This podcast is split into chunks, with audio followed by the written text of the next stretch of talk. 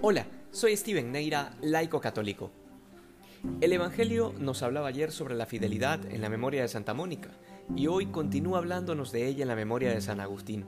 pero no una fidelidad que se quede en el hacer, en el simple hecho de cumplir cosas, sino que es una fidelidad que compromete el corazón y la vida entera,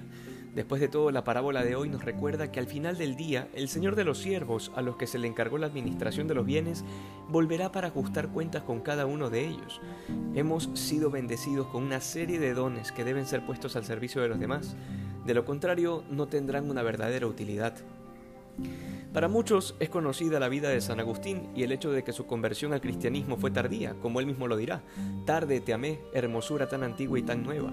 refiriéndose a la verdad de Dios, a una verdad que le ocupó la búsqueda de toda su vida, la búsqueda de sí mismo y de todo cuanto lo rodeaba.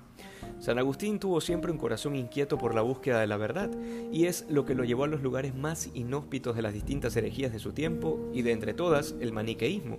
que fue la que terminó de decepcionarlo respecto de las respuestas que podría encontrar en este mundo y a través de las personas que se autodenominaban sabias.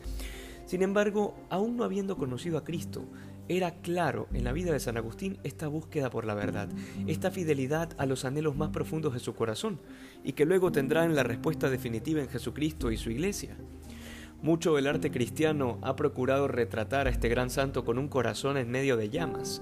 porque la pasión con la que estudiaba era la misma con la que hacía oración, porque tanto estudiando las escrituras y la teología como frente a la Eucaristía, lograba encontrarse con aquel que es el camino, la verdad y la vida. Y esta experiencia solo es posible en la fidelidad a la propia vocación, en el provecho justo de los dones que hemos recibido de Dios. Después de todo, no hay nada que no hayamos recibido, porque tal como nos lo enseña la parábola de hoy, no somos más que administradores, y al final del día, es decir, cuando vuelve el Señor, se nos preguntará por la fidelidad, es decir, por el amor.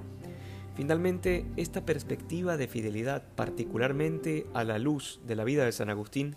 también implica la valentía y el coraje de anunciar la verdad en medio del error, de enamorarse de la verdad al punto de comprender finalmente que quien la ultraja está ultrajando al mismo Cristo. Por esa razón mentir es pecado, por esa razón abrazar la ignorancia y huir de nuestra responsabilidad de formarnos en la fe es también un pecado grave de omisión. No olvidemos que la conversión no es un hecho único y permanente, sino que requiere una lucha constante, porque quien convierte es el Señor, que si no estamos dispuestos a dejarnos transformar por Él cada día, sencillamente iremos retomando aquello a lo que hemos renunciado por Él. El Evangelio nos pone hoy ante la gran decisión de nuestra vida, pertenecer a la ciudad del mundo o a la ciudad de Dios. Que hoy seamos más santos que ayer. Dios te bendiga.